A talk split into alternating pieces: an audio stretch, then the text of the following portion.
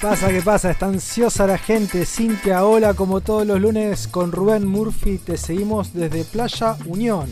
Buenísimo, bienvenidos a un nuevo Vivo Atento. Vivo Atento, el espacio editorial de Atento Chubut. Todos los lunes, 21 horas, por nuestro canal de YouTube.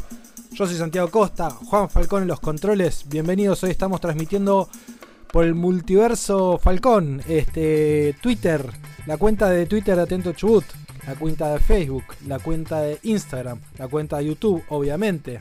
Está la gente conectada también a través del WhatsApp. Nos puede mandar un WhatsApp al 280-505-1809.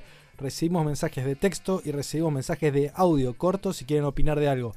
Vamos haciendo un ping-pong. Acá la gente de la Asamblea de Vecinos de Puyén. Hola Santiago, gracias, siempre presente. Este, un saludo para ustedes. Y bueno, vamos a. ¿Me escucho poco, Falcón? ¿Está todo bien? Ahí está, ahí está. Em, no puedo escuchar mis pensamientos, diría un loco, ¿no? bueno, bienvenidos, bienvenidos. Vamos a hablar un poco hoy de la coyuntura nacional, de la coyuntura provincial, como siempre, siguiendo un poco el panorama que venimos trazando semana a semana. Hoy da la sensación de que más tranquilo el país, ¿no? Relativamente tranquilo el país, relativamente tranquila la provincia, ¿no? Siempre latente, ¿no? En, las, las placas tectónicas este, moviéndose, pero sin un elevado nivel de conflictividad social el momento de hoy, al lunes 21.04. Eh, Roberto Salazar, buenas noches. Es un gusto estar compartiendo este valioso espacio de información política.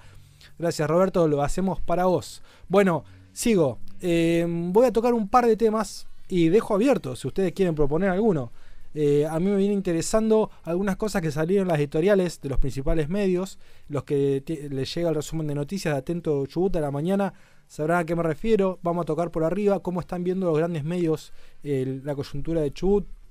Vamos a hablar un poquitito, poquitito nomás, nacional de, de Massa y Miley, eh, de cómo vienen. Vamos a hablar un poquito de la paritaria estatales, de conflictos estatales.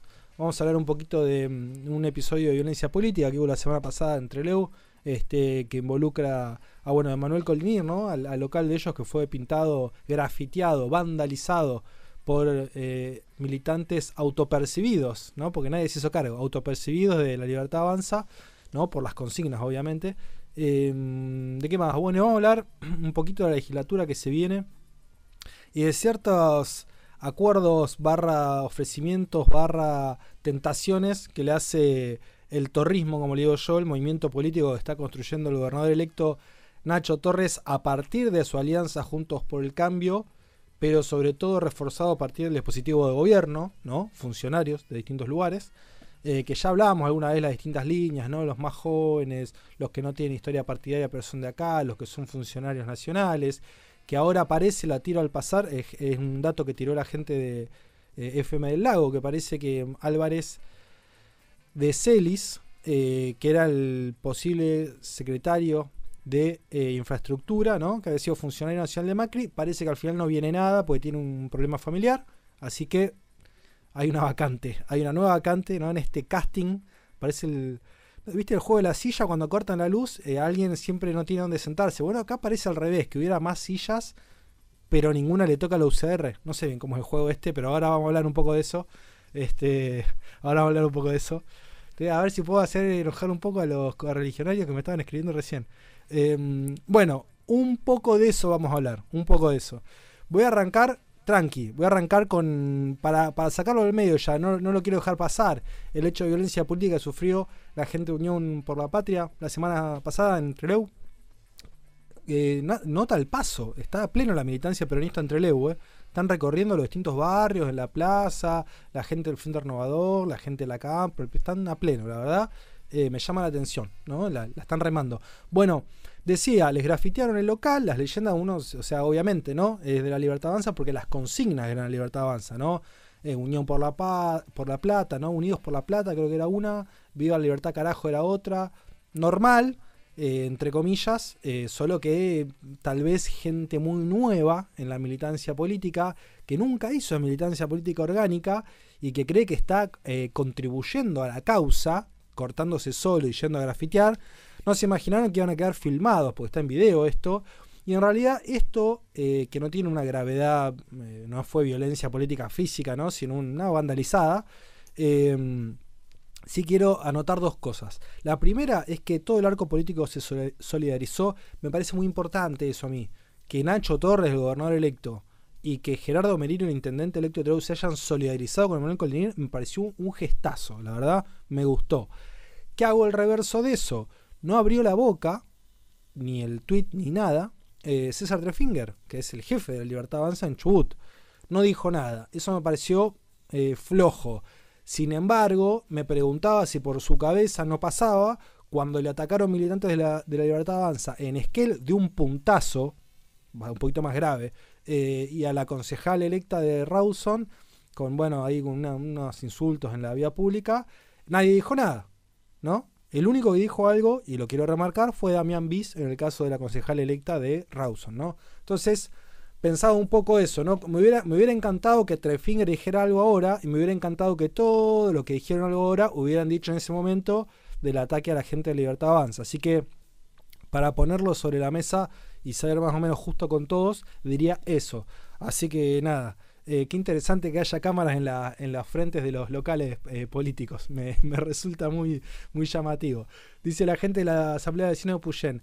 Tremendo y bien que se hayan solidarizado. También dice, puede ser pasada de factura también, es verdad, pero ojo por ojo ya se sabe. Sí, yo creo en mi lectura personal fueron dos eh, muchachos nuevos en esto, que en un rapto de entusiasmo, tal vez producto de excesivas redes sociales, creyeron que era un bien a su causa salir a grafitear este, el local de, de los adversarios, ¿no? Me parece que no, no, es una novatada. Básicamente fue una novatada política de estos muchachos.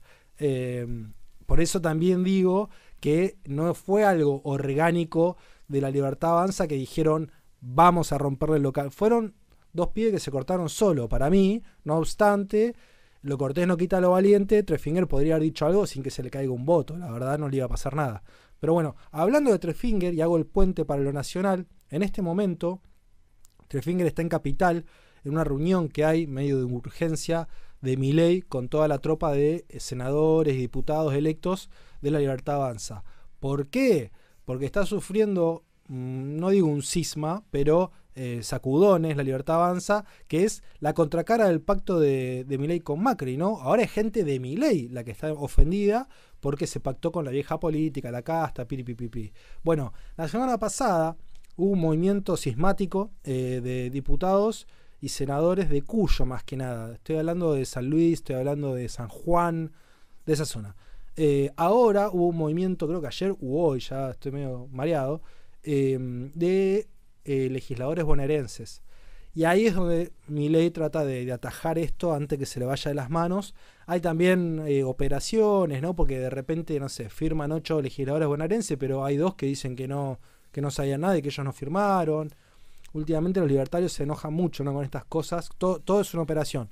Eh, incluso las palabras de su diputada electa y presunta eh, o posible canciller Diana Mondino, que el otro día, eh, la semana pasada, habló en, televisión nacional otra vez del mercado de órganos, que no es taxativamente la venta de órganos, sino ella lo explica un mercado donde, bueno, se agilizan mucho más algunas cuestiones que no necesariamente tienen que ver con la mercantilización. No lo plantea, de hecho lo desmiente en la misma nota.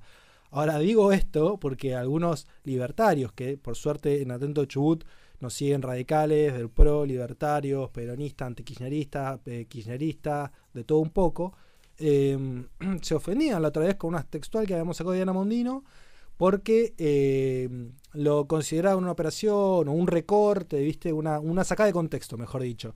Pasa que, claro, que en la placa, todos saben los que ven, hay una frase que es el gancho, después hay que leer la bajada. Si uno no lee la bajada, se queda con la mitad de la película. La bajada siempre dice de qué medio se levantó, da un mínimo contexto. La verdad es como, es como la bajada es como andar a ver la fuente. Eh, pero bueno, están muy susceptibles los libertarios. Eh, y ahora esto que les voy a decir los va a tranquilizar tal vez, que es que hay dos encuestas, por lo menos esto lo, lo, vi en el Chubut y lo fui a buscar. Hay dos encuestas nacionales que lo están dando ganador a ley. Una es de Aresco, de Julio Borelio, que trabajó históricamente con el peronismo, trabaja, trabaja para el gobierno nacional, trabajó para el gobierno de Comodoro, para el gobierno provincial, o sea, Aresco trabaja en general con el peronismo. Y otra de eh, una consultora eh, brasilera que es justamente está contratada también por Massa y todo el dispositivo que lo liga al PT y a Lula. Y las dos le dan 5 o 6 puntos arriba a Milei. con lo cual, las encuestas por ahora están marcando eso. Yo diría dos cosas. La primera, falta mucho, falta un montón. Y la segunda es que esto está proyectado sobre indecisos.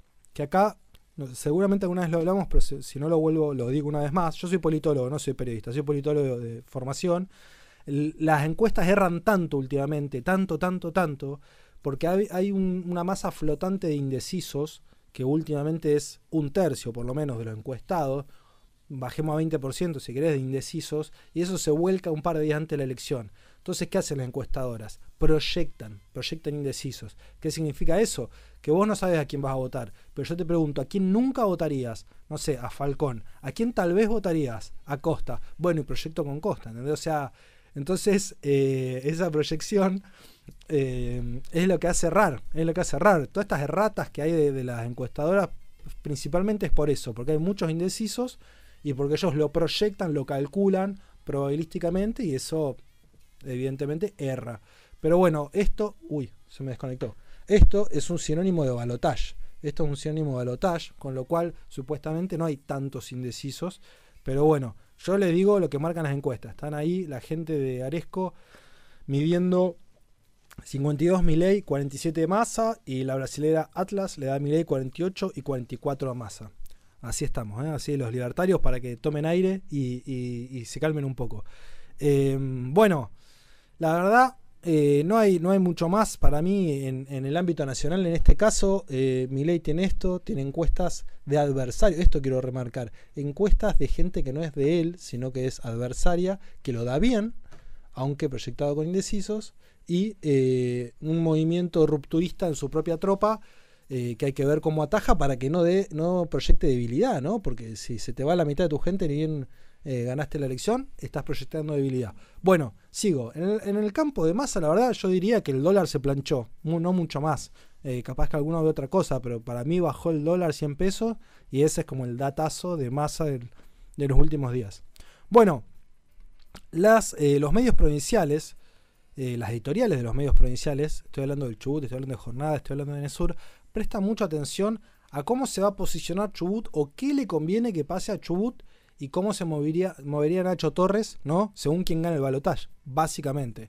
El Chubut en entre líneas y jornada dan a entender que a Torres, que Torres votaría a Massa y que le conviene que Massa gane. Eh, Sur no arriesga eso. Lo que sí dicen es que está, hay una cadena de cosas atadas en relación a eso. Y ahora me voy a meter.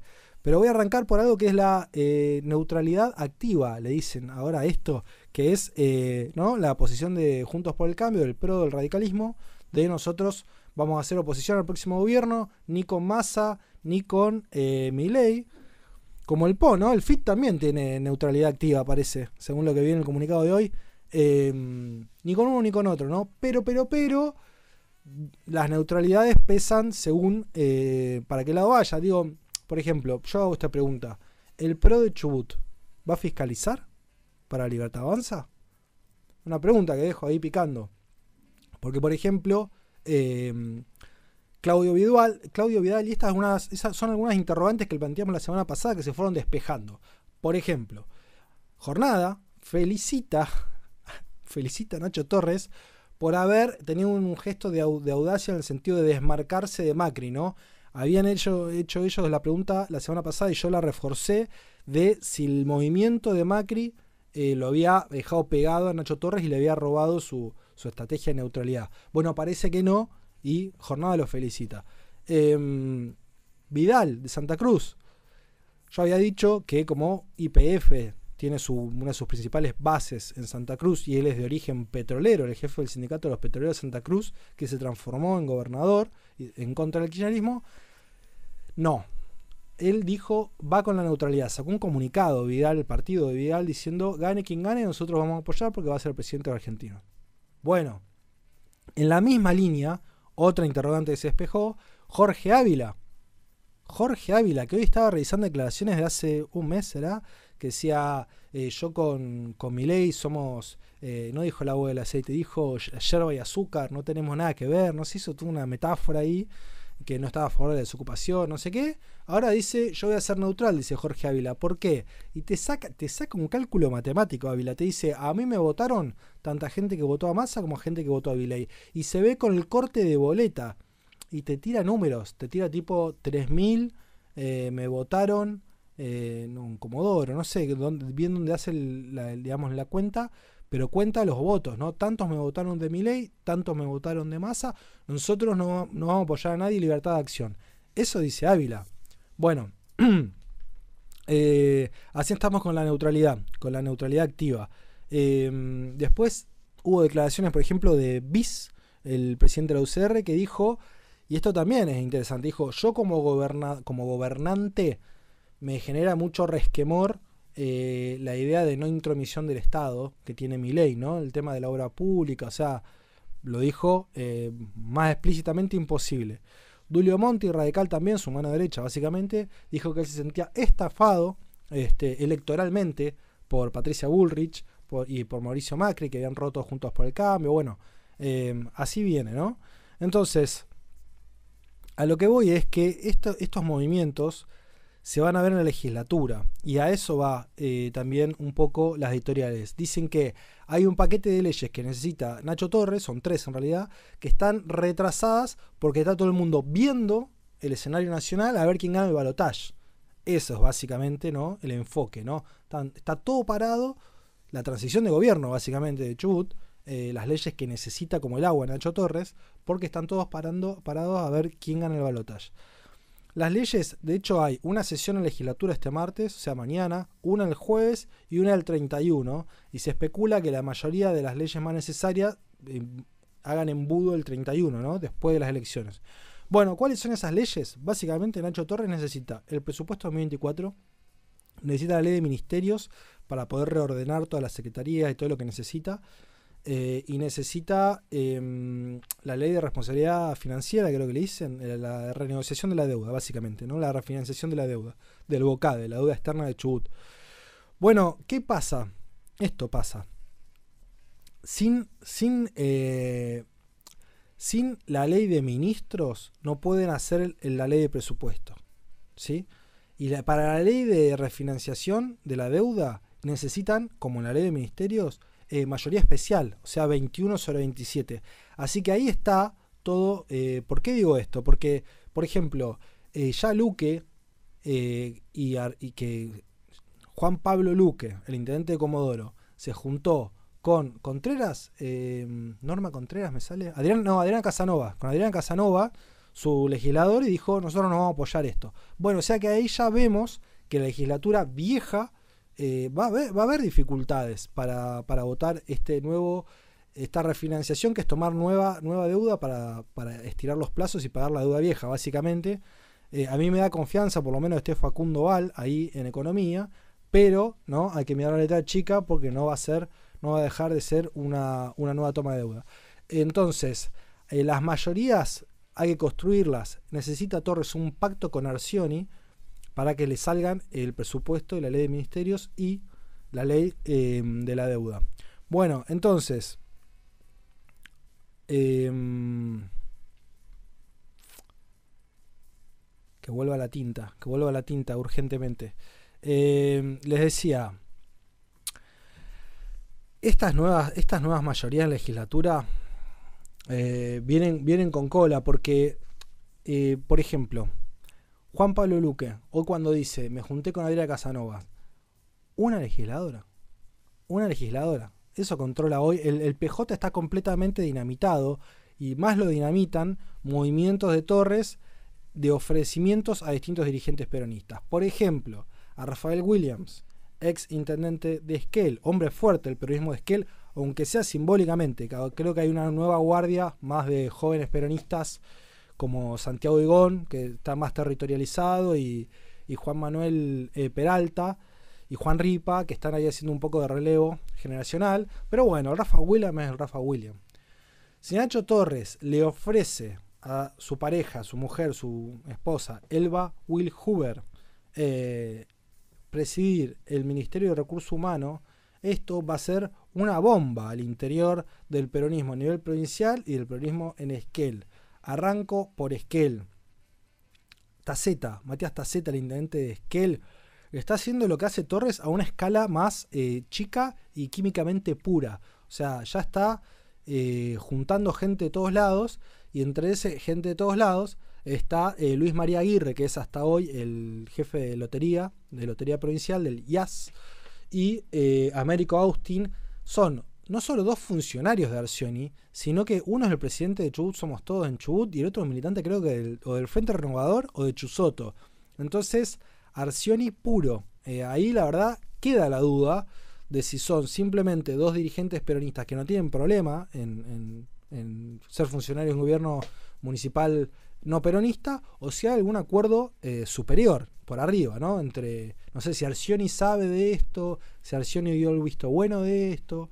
Bueno, y en este tren de cosas, eh, este ofrecimiento a Elba Will Hoover complica mucho, complica mucho. ¿Y por qué complica mucho? Porque algunos dicen, no, bueno, Torres tiene algunos peronistas, por ejemplo, Guillermo Aranda. Guillermo Aranda es peronista, fue, eh, fue eh, secretario de gobierno de Lavon hace 6 millones de años. Es socio fundador del torrismo y le hizo ganar las distintas campañas a Torres o ayudó a que Torres gane esas campañas. Y es torrista o es del, no sé si el pro, pero no tiene nada de, de PJ, no viene de ahí, no es no es un dirigente que le robaba el peronismo. Lo mismo Guillermo Mirón de Comodoro, sí es peronista, sí participó, fue concejal del PJ en Comodoro, sí le peleó la interna a la, a la intendencia a Luca en 2019, pero ella había quedado fuera del PJ de Comodoro, había armado su partido municipal propio, que en este momento no me acuerdo cómo se llama, y ya venía en alianza con la Clara Romero, o sea, es un jugador robado del peronismo, pero robado del peronismo hace, no sé, seis meses por lo menos, un año. Y mismo otros dirigentes. El caso de, Rafael Williams, porque si hay un acuerdo con Elba Hoover, obviamente simboliza un acuerdo político con, Rafael Williams, es un jefe territorial. Es un jefe territorial del peronismo en Esquel, en este caso. Para mí es muy similar a lo que fue eh, la alianza con Loma Ávila, con Jorge Ávila, eh, dirigente de Petroleros de Comodoro, porque Ávila tenía poder propio, tenía construcción política propia, tenía una representatividad, y eso sí fue como robarle un caramelo eh, al peronismo 100%, eh, 100%, eso dolió. Yo estoy seguro que lo de Ávila dolió. Y si lo de Williams se confirma, lo de Elba Hoover, que lo digo en potencial eh, todavía, no está confirmado, no está confirmado ni desmentido. Pero bueno, si no es el caso, que salgan a desmentir rápido, porque si no... Eh, si esto fuera el caso, lesionaría, lesionaría mucho, lesionaría a nivel, al nivel provincial. Porque, por ejemplo, yo les hago una pregunta. La primera legisladora de Unión por la Patria, eh, Norma Arvilla, que es de Esquel, de Rafa Williams, ¿a quién respondería? O sea, si el Rafa Williams se pasa con Elba Wilhuber al torrismo, eh, ¿cómo votaría eh, Norma Arvilla? ¿Votaría según lo que diga el presidente del PJ, supongamos Luque, o votaría según lo que diga el Rafa Williams? Entonces, esto, este movimiento es importante. Eh, Rafael Williams y Elba Wilhuber, hay que decirlo, ya hicieron de estas cosas varias veces. Porque eh, cuando Wilhuber era legisladora del Frente para la Victoria en el mandato de Bussi, era legisladora oficialista de Bussi, se pasó en el último año al lasnevismo, a Chubut Somos Todos, lo mismo, Rafael William, que era intendente de, de del Frente para la Victoria, se pasó a Chubut Somos Todos en 2015 al punto de que fue ministro de gobierno del último Las Neves, o sea, ministro de gobierno. Em, yo lo que decía en la nota que escribí, no sé si alguno lo vio, es que en todo caso eso era distinto o era, no sé si la palabra es comprensible, pero tenía otro contexto, que es que ahí se disputaba en un punto cuál era el verdadero peronismo porque Las Neves era peronista y el Lasnevismo estaba lleno de peronistas. Entonces se podía llegar a, estar en discusión cuál era el verdadero peronismo en Chubut. Eso es una cosa. Esto es otra, porque Torres no es peronista y su gobierno tampoco. Entonces sería una sacada de los pies del plato mayor todavía del Rafa Williams que la de 2015. Y también la contradicción de que Elba Wilhuber em, es funcionaria de Arcioni hace rato ya, hace varios años. Eh, antes era mm, subsecretaria, creo, eh, o ahora es subsecretaria, antes era directora, siempre el área de, género, igualdad de género, ¿no? todo el área de igualdad de género, de violencia a la mujer, todo ese área. Que estaba haciendo una buena gestión, yo la sigo y me, parece que está, está buena la gestión que estaba haciendo, pero bueno, mientras el Rafa Ulam era un legislador del PJ que estaba en oposición a Mariana Orsioni. O sea, es, la verdad que es una quelarre. Si bien es verdad que se unificaron, cuando ella la nombran eh, subsecretaria a principio de año, ya estaban los bloques unificados del arsionismo y del PJ, ¿no? Fruto de, la derrota del 2021 y de, del ensamblaje de, del Frente de Todos acá en Chubut de una vez por todas. Bueno, dice, dice la Asamblea de Vecinos, dice la famosa transversalidad de Néstor. Bueno, eh, ahora me hiciste acordar de algo, ahora voy a hablar de eso. Dice, no te olvides, Santiago, que el peronismo está desbandado, necesita una charla de acá a febrero. Dice Nicolás Luque no puede ser presidente del PJ. Dice Juan Cruz, eh, buenas noches Santiago, buen análisis de la nota. ¿Qué rol juega la UCR provincial? ¿Sabes a quién va a conducir el comité provincial? No, pero ahora hablamos de eso, ahora en un toque hablamos de eso. Lo de la transversalidad me hizo acordar eh, que salió a hablar, salió a hablar varios de estos, salió a hablar varios de estos. Por empezar, los directamente damnificados, que serían eh, Juan Manuel Peralta y el Cano Ingram, Héctor Ingram, intendente de Trevelin, que hay que decirlo también, es este peronismo de Esquel, representado en Juan Manuel Peralta, que está apalancado un poco por el peronismo de Trevelin, ¿no? Hay como una simbiosis ahí. Eh, pero bueno, salieron obviamente a, a decir que era un escándalo, básicamente, también con las precauciones de que no estaba confirmado, pero que estaría muy mal, que no corresponde, que bueno, cada uno sabrá lo que hace, bueno, ¿no? Pero salieron a hablar. ¿Quién contestó? Taceta. Taceta contestó. Le contestó a Ingram, ¿no? Le dio identidad a Ingram. Y dijo eso, que no puede ser, que cuando los peronistas hacen eso es transversalidad, como tenía Cristina Cobos, o como tenía Das Neves a, no me acuerdo a quién puso de ejemplo. Em, pero cuando lo hacen los otros no, y así no, bueno, como una especie de doble vara, ¿no? Doble vara. Yo lo que digo es lo siguiente, y lo digo para que quede claro. Eh, no es, em, a ver, que lo haga, el que lo hace, habla bien del que lo hace, habla bien del que ofrece. Si Nacho Torres logra esto, o Taceta logra esto, habla bien de ellos en cuanto a construcción política. Habla mal de los que aceptan, para mí, y habla mal de los que aceptan porque privilegian eh, su carrera individual por sobre la partidaria, por el espacio político, no partidario. Eh, o sea, es como decía Perón, primero la patria, después el movimiento, después los hombres, bueno, pero al revés, primero los hombres, después la, el movimiento, después la patria. Así piensan los que agarran.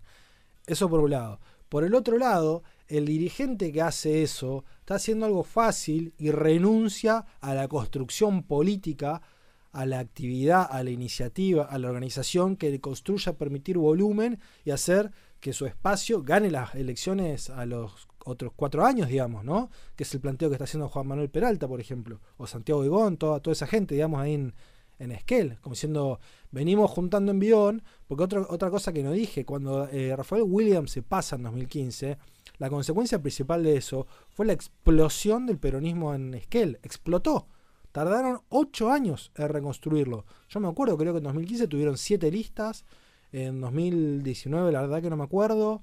Eh, creció mucho el vecinalismo. O sea, la pasó mal el peronismo de Esquel y está recién ahora levantando cabeza. Y cuando recién ahora están levantando cabeza, pasa esto. No sé. Igual insisto en que la levantada de cabeza trae aparejado un recambio generacional. Con Igón, que se puso las pilas territorialmente, ya se sacó el Congreso de la cabeza este, y con eh, Juan Manuel Peralta y Juan Ripa y toda la gente del peronismo de Esquel. Digo, ellos tendrán que ver qué hacen ahí, ¿eh? Porque también hay que matar el padre en política. El Rafa William es como el, gran paraguas de ese peronismo. Capaz que el paraguas está agujereado y no se lo usa más, no sé. Este, ustedes, ustedes sabrán.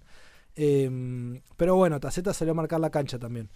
Eh, retomo lo que decía Juan Cruz recién para irme un toque para el lado, voy a hacer un ida y vuelta con los radicales, perdón. ¿eh? Si yo decía en chiste, en la nota, que si algo mostraba este ofrecimiento, mostraba tres cosas. La primera es que Torres no tiene cuadros femeninos, suficientes cuadros femeninos. No digo que no tenga, digo que no tiene suficientes, porque algunos no los puede sacar de los consejos deliberantes, ¿no? Es lo que hablábamos recién del juego de la silla invertido, ¿no? Sobran sillas y no tiene las suficientes este, cuadros políticos mujeres eh, para cubrir todo. Entonces, ¿qué hace? Le ofrece una al peronismo, otra se le dan a Clara Romero, que sería Digna Hernández, eh, Digna Hernando, eh, de Comodoro. Yo lo digo en la nota, Digna Hernando es la, es la, es la que inventó a Ana Clara Romero en un punto, es la mentora, porque ella estaba casada o está casada, no lo sé, con un dirigente de la sociedad rural, vienen de la sociedad rural, de Comodoro Sarmiento, ¿no? Importante. eh, bastión del antiperonismo clásico de la ciudad rural. Y Ana Clara Romero era media su, su abogada o su asesora. Ella la promueve para el PRO eh, en Comodoro y la sucede como concejal cuando Ana Clara se va como diputada. Ahora, eh, Digno Hernando no quedó ni como concejal ni como legisladora, quedó sueltita. Entonces, queda claro para mí, por lo menos, que estaba pensado en la, mente de Ana Clara Romero si llegaba a ser gobierno municipal, de tenerla en su gabinete. No pudo ser, entra en el gabinete provincial. Bueno, estas son las dos mujeres de que serían del gabinete de Nacho Torres. Entonces, queda claro que no tiene suficientes cuadros propios para mí. Eh, y lo segundo es que no le ofrece nada al radicalismo. Eh, pero no en términos de mezquindad, porque esto es para pinchar, es divertido, ¿no? Como, che, a los radicales nada. Igual eh, Damián Bis lo, lo, tramitó y lo expresó muy claramente. A veces en los acuerdos de gobierno, en las, alianzas electorales, un sector se queda con el Ejecutivo y otro sector que se queda con el Legislativo. Y por lo menos Bis lo está tramitando así. No se sienten eh, marginados, ninguneados, buleados, nada. Es tipo, bueno, en el Ejecutivo que Torres ponga los funcionarios que quedan, nosotros tenemos un bloque radical en la legislatura que es aproximadamente la mitad de los legisladores del oficialismo, no, el otro día estaba haciendo una cuenta, son menos. Porque hay muchos radicales que son radicales yellow, como Jacqueline Caminoa. Radicales, radicales puros, puros, puros, puros, son 4 o 5 nomás en la legislatura. Eh, no me quiero olvidar de ninguno, pero está Juncos, el ex actual intendente de Radatile, Luis Juncos, está Sergio Garato, está, bueno, no podemos contar a, Gustavo Menay, y está... Eh, ¿Quién más dije? Bueno, está, no sé si Karino Otero, son, son poquitos, son poquitos. Eh, pero bueno, no hay radicales en el gabinete, no hay. Eh, eso lo usa Torres para hacer alianzas con los adversarios, evidentemente. Entonces, em, y en el peronismo provincial, vuelvo al PJ, la, bomba que haría el, Rafa Williams si acepta este movimiento, es que, eh, claro, explota todo porque recordemos lo siguiente. El PJ, que perdió las elecciones ejecutivas por poquito, se quedó solo con siete legisladores. Es muy poquito. De esos siete, una responde a Rafael William, que es la que hablaba yo recién, Norma Arvilla. Después tenés dos que responden a, a Arcioni, que son Pais y Abril. Después tenés una que responde a eh, eh, Ricardo Saste, que es Mariela Williams. Entonces digo, ¿qué va a hacer el próximo presidente del PJ, sea eh, Luque o sea el que sea? ¿Cuáles son los legisladores que le van a, dar bolilla? Que, le van a aceptar la conducción. Emanuel Colinir, Gustavo Fita, Tatiana Goik, si está bien con el que, el que esté. O sea, se reduce mucho ese bloque. Se reduce mucho ese bloque. Y recordemos que el voto de Arbilla vale mucho si Torres necesita una mayoría especial. Recuerden que dije hace un rato que, la ley de ministerios y la ley de refinanciación de deuda necesita mayoría especial. 21. Torres tiene 16. ¿sí? Entonces tienen que ir sumando por otito hasta los 21. Por ejemplo, Puerto Madryn, para mí, los Astres Madrid están súper dispuestos a tener un acuerdo de no agresión con Torres. Y eso se va a reflejar en el voto de Mariela Williams. Hay que ver eso. Es el indicador, el termómetro de esa relación, es ese. Bueno, entonces, si Mariela Williams está ahí, Norma Villa está ahí, eh, ¿no? Se, van, se va desgranando el bloque este, de Unión por la Patria. Así. Entonces, eh, hay que ver muy bien qué pasa ahí. Bueno, dice... Mm, Nicolás, el que se va es un traidor, el que viene es un converso. Bueno, sí. Eh, un poco fuerte las palabras, pero la diferencia puede ser. Eh, dice la diputada Aguilera, mm, me tapa un corazoncito. ¿Qué, representa? ¿Qué, ¿Qué, dice Falcón? ¿Qué repite? Ah, la diputada Aguilera que repite. Claro, esa es otra radical que me faltaba. Una menista. Em, bueno, entonces eso es la, bomba que explota de, de Williams, si Williams y, dije? Will Hoover hacen ese, ese acuerdo, eh, es a, varias bandas la, explosión. Em, así que bueno, la verdad, eh, Torres es más rápido. No por nada aprendió, esto también lo comento, no por nada aprendió de, de, de las Neves, ¿no? Que hacía estas cosas. El otro día, el 31, eh, fue el aniversario de ofrecimiento de las Neves y Torres lo saludó por Twitter en la memoria de las Neves. Carlos Linares también. Ricardo Sastre no. Y Mariano Narcioni tampoco. Entonces digo, yo creo que que Torres estudió muy de cerca el accionar político de Néstor Kirchner y estudió muy de cerca el accionar político de eh, Mario Neves. Eh, no tengo ningún tipo de duda de eso. Eh, es, no digo su mejor alumno, pero se parece bastante a eso. Em, entonces, otra cosa, si este, si este acuerdo se concreta, es, sería, es un nuevo ministerio más para la cordillera, de todos los que tiene. O sea, dijimos que tiene turismo, que tiene deportes y otro que ahora no me acuerdo. Em, digo, indirectamente Taceta controla ese, ese ministerio de recursos humanos, en este caso, ¿no? Ex familia, no sé si nombré que era ese, ¿no?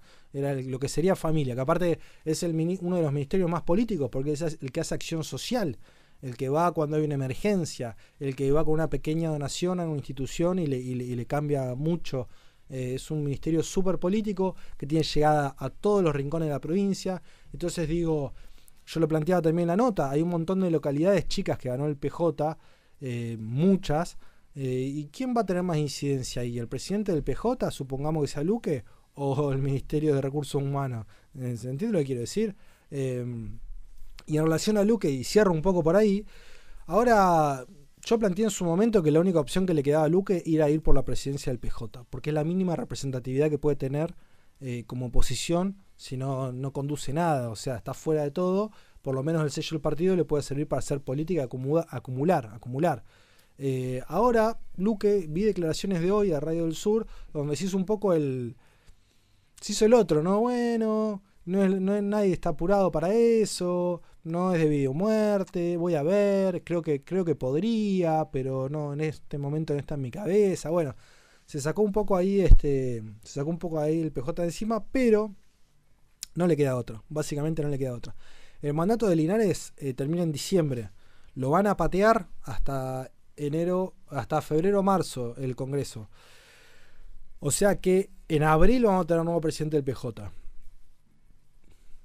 En abril vence el mandato de Damián Bis a la presidencia de, la UCR. Juan, que eh, preguntabas recién, los mandatos son de dos años. La UCR eh, tiene que hacer la convención y bueno, y tienen que votar el nuevo presidente también, que va a tener mandato por dos años. Yo creo, lo dije la otra vez, que ahí Nacho Torres, eh, conociéndolo, va a intentar de meter un radical, va a tratar de apoyar a un candidato propio eh, dentro del radicalismo, sea Mena, Caminoa, el que sea. Creo que va a tratar de, tomar el control directo del partido este, o influir mucho. Em, eso por un lado.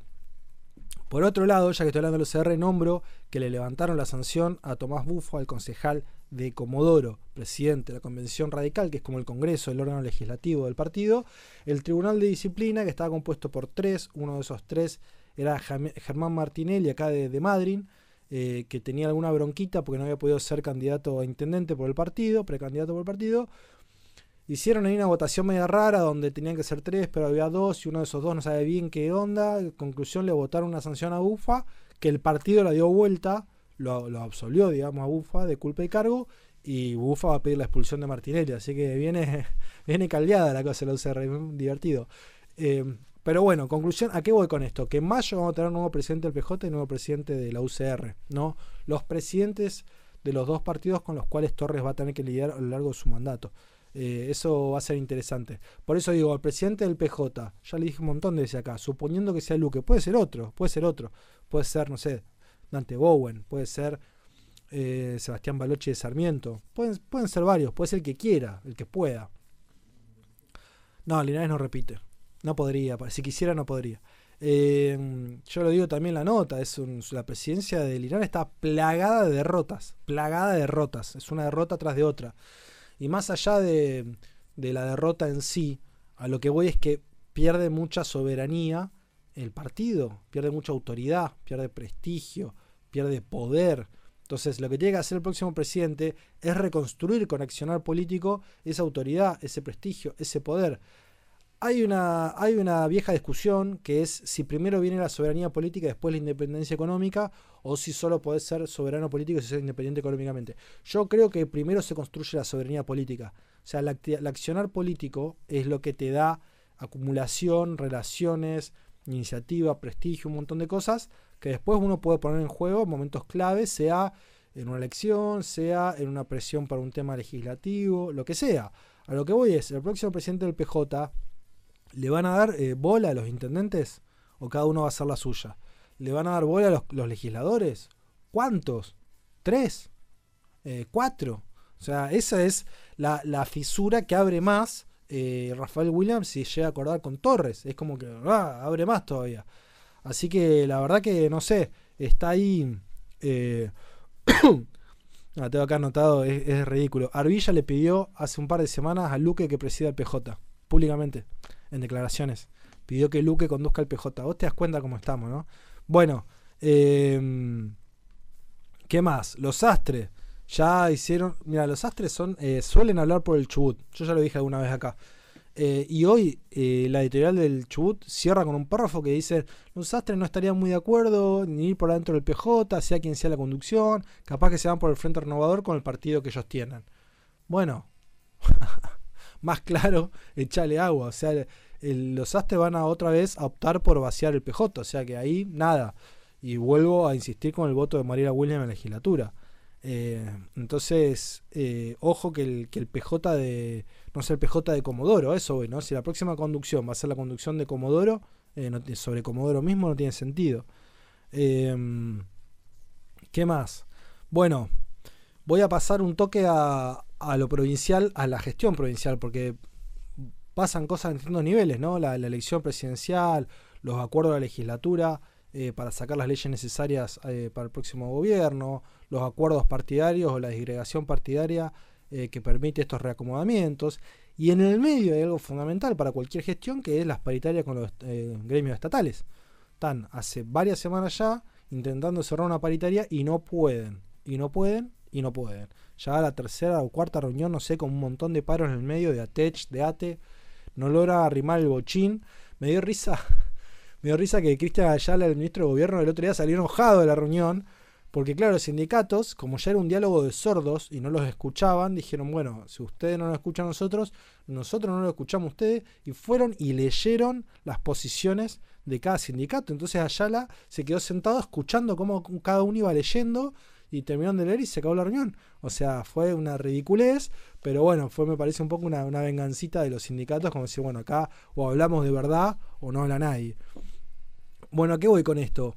Eh, que, el, gobierno que intentaba hacer al principio, ¿no? Tenía ya pautado 7% para los últimos meses, ¿no? 7 de noviembre, 7 de diciembre, calculado sobre el básico de julio, que ofrece al principio 3 más, o sea, 10% y 10% calculado sobre el mes de julio. Los sindicatos dijeron, mes de julio no, porque en el medio hubo una devaluación, calculemos a octubre. Bueno, que sí, que no, que sí, que no. Ofrecieron distintas fórmulas, eh, ninguna terminó de, acordarse, no se acordó básicamente, pero lo que están pidiendo es un 20% calculado a octubre, o un 14 sobre julio y un 6 sobre octubre, creo que es el número final, pero bueno, están, son nueve sindicatos, están en bloque en esa posición, eh, y ahí hay que ver si le deja la paritaria cerrada a Arcioni y a Torres, me imagino que sí. Eh, Torres ni bien agarre va a tener que pagar aguinaldos, así que veremos, ya eso ya impactará sobre el aguinaldo. Eh, y, la, vieja cuestión, ¿no? Em, la canasta de vida, el índice de pobreza. Hoy se conoció que 43% de Trelew es pobre. O sea, vos agarrás de dos trelewenses que agarrás, casi uno es pobre. Es una locura. Y en Comodoro, que la canasta básica ya para una familia de cuatro supera los 360 mil. Lo tengo anotado por acá. Eh, 376 mil la canasta básica en Comodoro. Entonces digo, la inflación ¿no? Como decía Perón, ¿no? Los salarios van a escalera, la inflación, los precios van por ascensor, sin contar la devaluación de 20%. Entonces, eh, todo muy lindo, todo muy ordenado, el Estado provincial haciendo balances por área, cerrando, ¿no? La ministra de Salud, eh, distintos ministerios haciendo sus balances, eh, pero la diaria es esta, la diaria es esta. Entonces hay que ver, bueno, si encuentran con los recursos. Hoy Jornada tiró un número que lo voy a decir porque me llamó la atención. Jornada eh, tiró eh, que Arcioni se va de la gestión dejando 20 mil millones de pesos en caja. No sé de dónde saca ese número Jornada, si se lo habrá pasado a Antonena, pero bueno, ahí, ahí, ¿no? Siempre se preguntan, eh, siempre se preguntan si, hay, si hay plata para los aumentos, ¿no? Este, porque la, inflación puede ser de 2 millones, que si el gobierno no tiene la plata, el Estado provincial no tiene la plata para los aumentos, no se pueden dar. Pero bueno, están en esa negociación no lo quería dejar de lado eh, porque me parece un tema muy importante, por más que no tenga la virulencia que podría tener. Eh, y otra cosa más, ya sé, con eso ya sé, hay dos cosas que me llaman mucho la atención. La primera es que Atech, con lo combativo que es, póngale usted el nombre que quieran, em, esté, bien con Torres, ¿no? Torres fue en su momento en campaña a hablar con la gente de Atech, en un ciclo de charlas que ellos hacían, eh, fue a contar su plataforma, o sea, Torres tiene buen diálogo con Atech y Atech no bardea a Torres por ahora. Em, y Ate, Quiroga, que estuvo bien durante todo, todo no, buena parte del mandato de Arcioni, al punto de que su ex mujer o mujer, Mirta Simone, fue ministra de Familia, en un caso muy similar al de Rafa Williams, donde ambas pueden decir, ambas eh, mujeres pueden decir, esto es propio de mi trayectoria profesional, está bien, pero aparte estás en pareja con un dirigente político, lo cual hace que eso sea una sociedad política. Es una sociedad, como eran Néstor y Cristina, como, como son varias eh, parejas. Em, entonces, eh, nada, Quiroga que estuvo bien en ese momento, ahora está de punta y hace paro, este, se descongeló, ¿no? Se salió de, la, hibernación, este, Quiroga, y sale con paros. A lo que voy con esto es que para mí Quiroga está, es un, ATE ya es uno de los principales sindicatos aliados de Torres, eso lo quiero decir.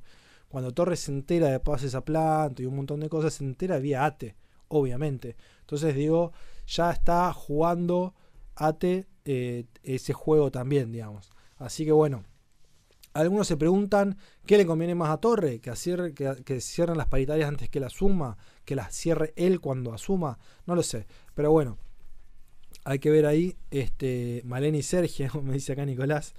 Eh, bueno, hay que ver ahí cómo cierra eso, si cierra la semana que viene, porque en algún momento tiene que cerrar, o sea, no pueden ser para siempre las paritarias. Hay que ver si el gobierno logra algún fondo más del gobierno nacional. No lo sé. Em, en el medio de todo esto, ¿no? De los famosos pase a planta que estaban hablando Nacho Torres y, Ate y eso, y, perdón, y Ayala, que es el interlocutor en estas reuniones, se conoce que Ayala está nombrado en ISIS eh, como gerente general. Voy decir dos cosas sobre esto. Tranqui, la primera es que Ayala ya era personal de ISIS, seamos buenos. Estaba escrito como ministro de gobierno, pero él, es planta de ISIS, ¿sí? Del 2012, de ceros. Y la segunda, que es lo que me llama la atención, es que hay como una especie de cláusula. Eh, o sea, gerente general vendría a ser como el cargo de, carrera más alto, ¿no? O sea, no es, no es parte del directorio, ¿no? Es, es como la, planta. Eh, pero lo nombran ahí, lo promueven ahí, estando fuera del organismo y lo dejan con una cláusula que la voy a leer, es que estable mientras dure su buena conducta. O sea, no inamovible, pero más o menos inamovible. O sea, una cosa de locos. Eh, una cosa de locos. Dice Patricia, eh, coctelera de dirigente buscando cargos, pero eh, serio identidad partidaria, escucha y visión de lo que la gente está diciendo. Eso lo decía, lo decía Luque también, dijo, hay muchos que se están rastrando por un cargo. Eh, me pareció una, frase fuerte, típica de, Luque, que hace de frases fuertes, pero es verdad, es verdad. Em, por eso digo, ¿no? Que una es la salida fácil y otra es la salida trabajada, de, trabajo político, de, acumulación. Em, bueno, eso es más o menos todo. No sé, eh, no sé si me perdí de algo, si me olvidé de algo. No sé si alguno tiene algún tema más. Eh, yo me hice un lío acá con los apuntes. Bárbaro, voy a revisar que no me haya olvidado nada. Eh, sí. sí, sí, más o menos, más o menos eso. sí, bueno, la legislatura, la legislatura va a ser un lugar para mirar. Eh, si, lo terminan de canibalizar al PJ. Hay que ver qué hacen los tres legisladores de Trefinger. Esto que yo dije el otro día, o sea, se despejaron un montón de dudas. Torres se mantuvo públicamente en la neutralidad, aunque dijo que no votaba en blanco. Acá ya sabemos a quién va a votar, pero bueno. Este. Ávila, Vidal, el de, el de Santa Cruz, se mantuvo en la neutralidad, cosa que yo no esperaba. Eh, Ávila, Jorge Ávila se fue a la neutralidad, cosa que es fuerte, es como que forzoso, pero bueno, se la jugó entera ahí. Em, y esa es una de, las de, las, de, las, de, las dudas que se despejaron. Eh, y dije todo esto porque iba a decir otra más. Ah, la de Trefinger. Trefinger, yo dije que si había un pacto por arriba entre Milei y el PRO que, y Torres iba en esa, eh, ¿qué iban a pasar con los tres legisladores de Trefinger en la legislatura? O mismo con Trefinger en diputados. Esa misma pregunta se le hizo a la gente de ADN hoy. Em, así que bueno, eso es más o menos todo. Em, me muero de ganas de ver qué dice Rafa Williams públicamente. Me muero de ganas de ver qué dice Elba Wilhuber públicamente. Sí, eh, practiqué un montón antes de venir el apellido Wilhuber porque no me quería equivocar. Eh, quiero ver qué dice Norma Arvilla. Eh, hay un montón de gente que me gustaría que hable. Em, la verdad. Y, bueno, eso es un poco todo, amigos. Veremos si cierran la paritaria esta de una vez. Veremos si hay nuevas encuestas nacionales. Veremos si eh, mi ley logra que no se parta la libertad avanza. Eh, veremos si las leyes del ministerio, cómo construyen la mayoría, la mayoría especial de 21 para la ley de ministerio, para el refinanciamiento de la deuda y la, ley simple, digamos, la mayoría simple para el presupuesto. Si esto se vota este martes, que no creo, el jueves, que no sé, o el 31, que es lo más probable. Y bueno, eh, Gracias por participar. No quisiera ser peronista de Esquel en este momento porque estaría recaliente. Este, les deseo calma, templanza. Eh, no sé si hay nieve todavía por allá, pero metan, metan las manos ahí este, para levantar temperatura. Y bueno, em, nada, y también, qué sé yo, eh, Luque también, si sale de Comodoro, si construye algo, ya los astres dieron a entender que nos interesa el PJ. Em, y la verdad el PJ igual es la herramienta electoral, pero no le da ni cinco de pelota al PJ. El PJ es un sello que permite salir a hacer política con, un mínimo de representatividad. Pero, pero ser presidente de, un PJ, de una cáscara vacía, de un PJ de pocos, con todos afuera, eh, no tiene sentido tampoco. Así que el laburo es otro. Claramente el laburo es otro. Y veremos sobre todo eh, con la legislatura, ¿no? Porque si cada intendente hace la suya y cada legislador hace la suya, la verdad que bajen la persiana y que el último apague la luz. Esto fue Vivo Atento. Gracias por estar, gracias por participar. Nos vemos el lunes que viene a las 21 horas. Mañana salen eh, los clips de, del, crudo, digamos, del, Vivo Atento. Salen por Instagram, salen por TikTok, aquel que usa TikTok. Eh, sale también en el resumen de noticias, sale por WhatsApp, sale por Facebook, sale por todos lados. Gracias, nos vemos el lunes que viene.